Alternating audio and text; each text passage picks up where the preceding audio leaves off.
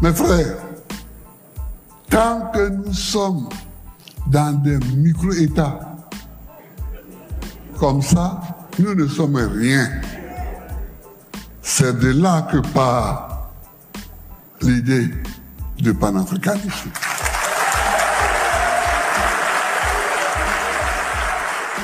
Bonjour et bienvenue sur le podcast du petit traité de guerre économique africain, voire panafricain.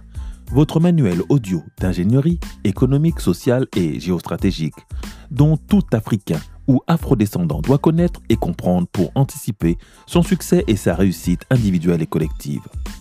Aujourd'hui, nous en sommes à la leçon 18, donnée le 18 février de l'an 2022 du calendrier grégorien.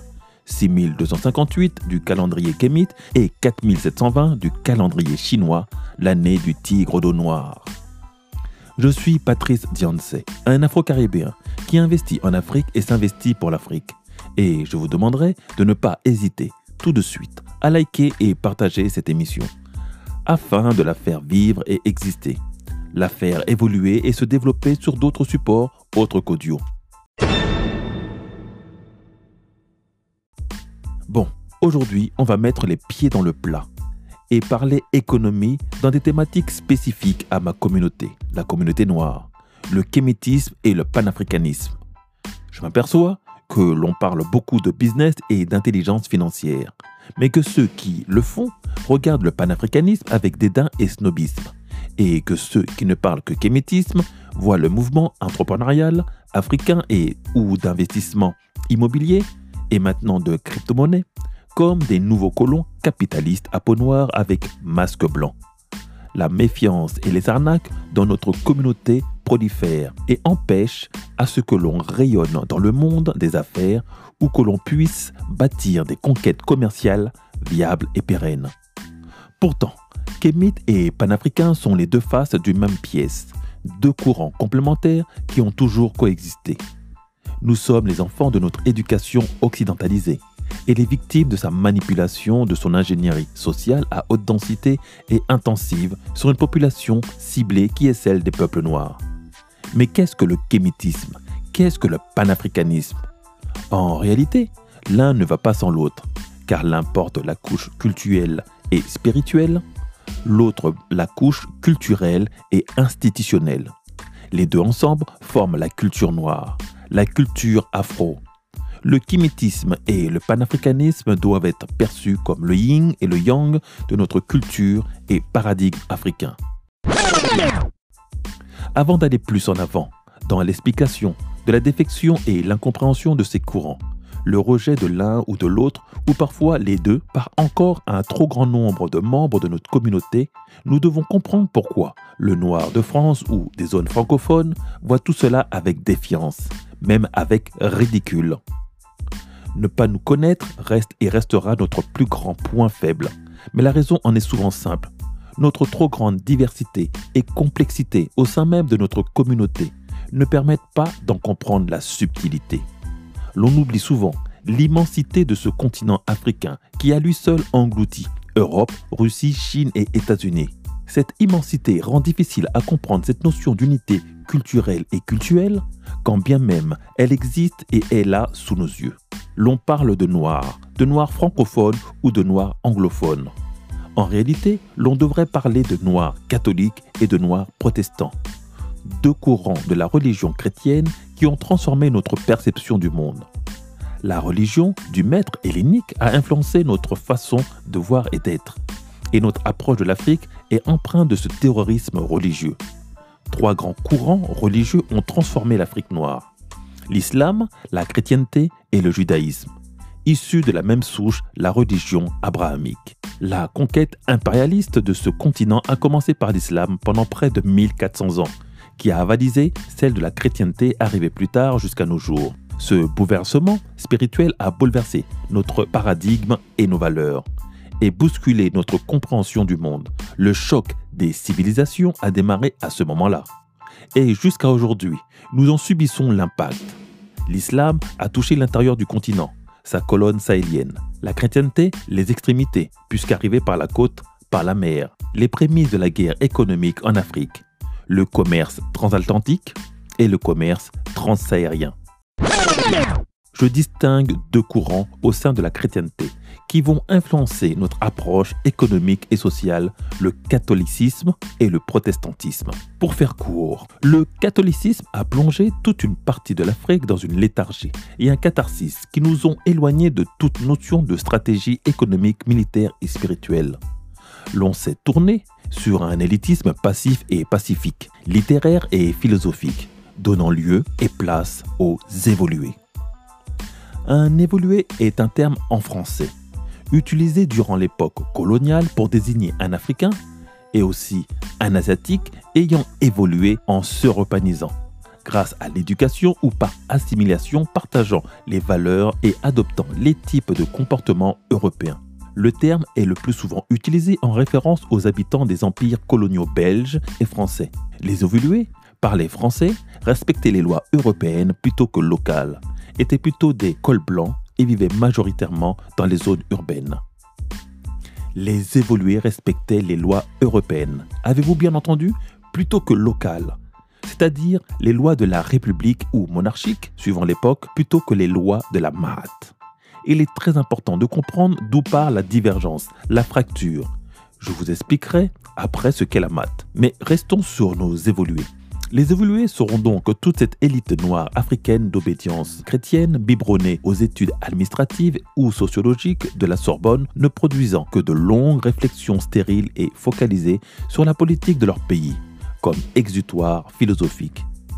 Ils n'auront de cesse de battre en brèche les cultures endogènes africaines, mettre sous le tapis nos cultures et en travestir le sens, faire des traductions approximatives et souvent erronées de nos langues africaines donner des explications et des clés de compréhension de nos cultures africaines ridicules, insipides et archaïques, afin de démontrer une certaine supériorité de la pensée et intelligence hellénique.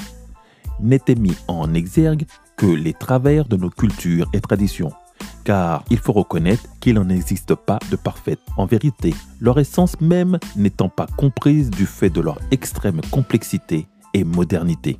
La branche protestante de l'Afrique, celle qui a été déportée aux États-Unis, mais qui s'est répandue dans les pays africains dits anglophones, a développé un côté plus pragmatique et surtout plus économique.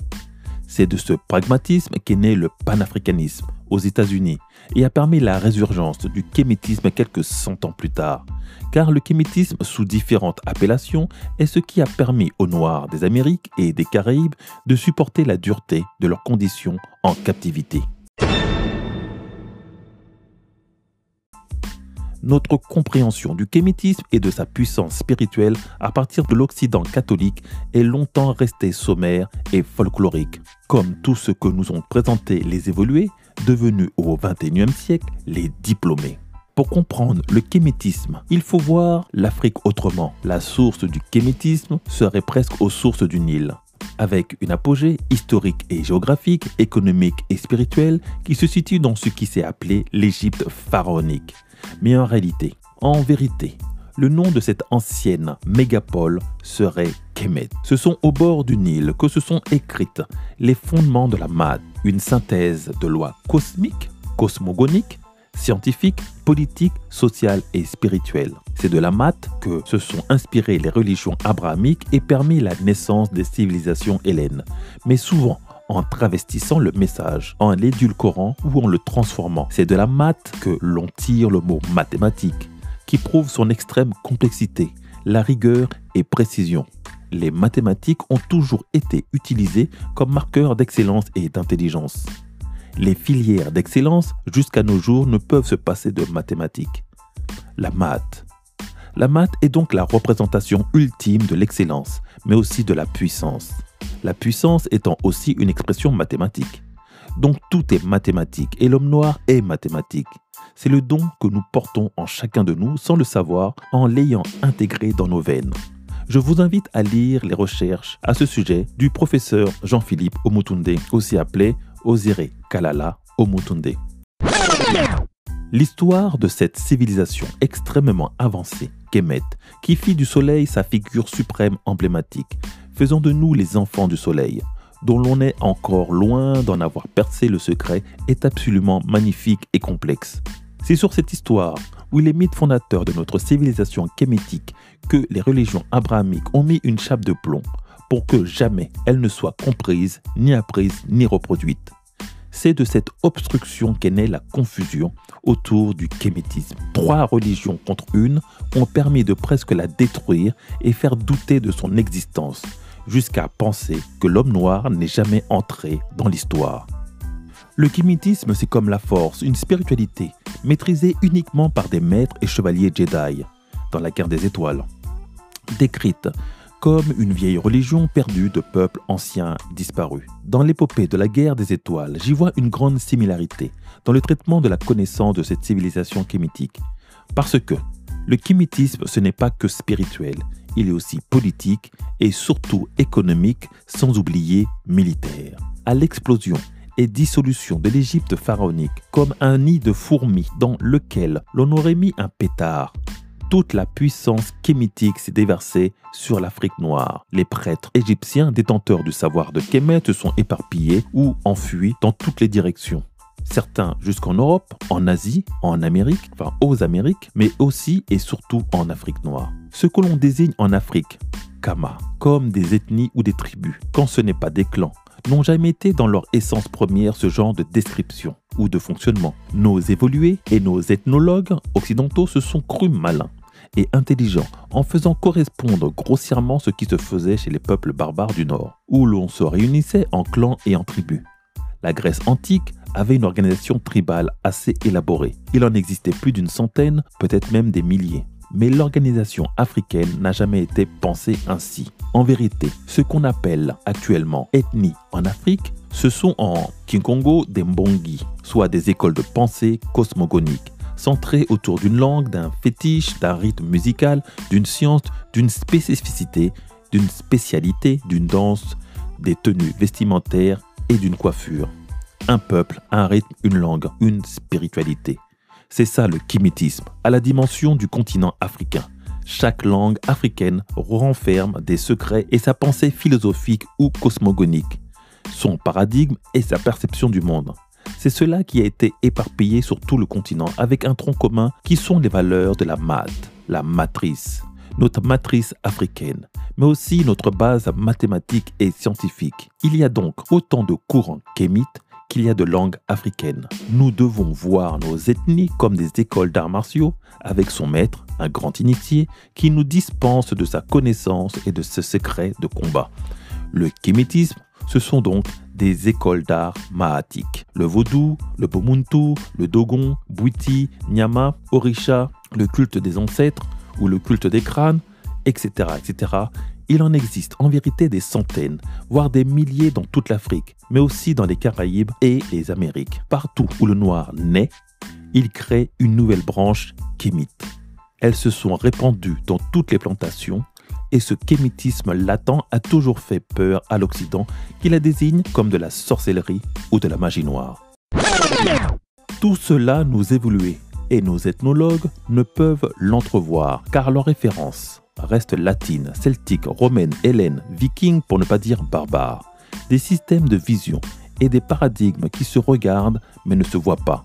Et ce kémitisme, cette couche spirituelle et maathique, pour ne pas dire mathématique, est gravé dans notre mélanine. On ne peut l'effacer ni l'en extraire, même en dépigmentant la peau, ni en se métissant de manière industrielle et frénétique comme pour cacher nos origines. Car le plus souvent, elle revient plus fort par ceux-là même que l'on pense gommer épidermiquement leurs origines africaines. Tu peux essayer d'oublier Kama, mais Kama ne t'oublie pas le lien à la matrice, à la mat, ne peut être rompu. C'est de ce profond kémitisme, notre mémoire dans la peau, que le panafricanisme est né. Par ceux qui étaient le plus éloignés de l'Afrique. La douleur, les traumatismes, la violence à leur encontre, la frustration ont fait ressurgir la nécessité de se rassembler pour devenir invincible et indivisible.